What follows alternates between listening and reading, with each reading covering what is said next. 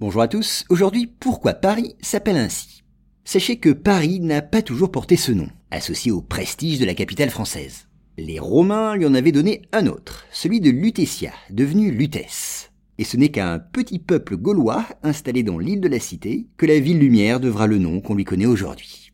Alors on sait que les Gaulois, répugnant à une organisation centralisée, étaient divisés en tribus, aussi nombreuses que jalouses de leur identité. L'une d'elles, celte comme les autres groupes gaulois, s'était fixée dès le IIIe siècle avant Jésus-Christ dans la région parisienne. Et elle fonda dans l'île de la Cité un premier village, qui s'appelle d'abord Lutetia.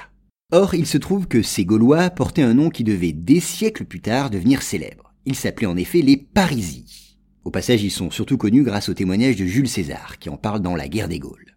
Mais même si les Parisies sont en effet installés depuis très longtemps sur le site de la future capitale française, ils ne donneront pas tout de suite leur nom à la bourgade qu'ils occupent. Avec le reflux de la puissance romaine au 5e siècle, les villes gauloises abandonnent peu à peu le nom donné par les occupants. Et Lutèce ne fait pas exception à la règle. Peu à peu, on prend l'habitude d'associer le nom de ses habitants avec celui de la ville où ils vivent. Alors pour en parler, on prétend se trouver chez les Parisies. Et peu à peu, les déformations successives du nom de ce peuple finissent par aboutir à un autre nom, celui de Paris.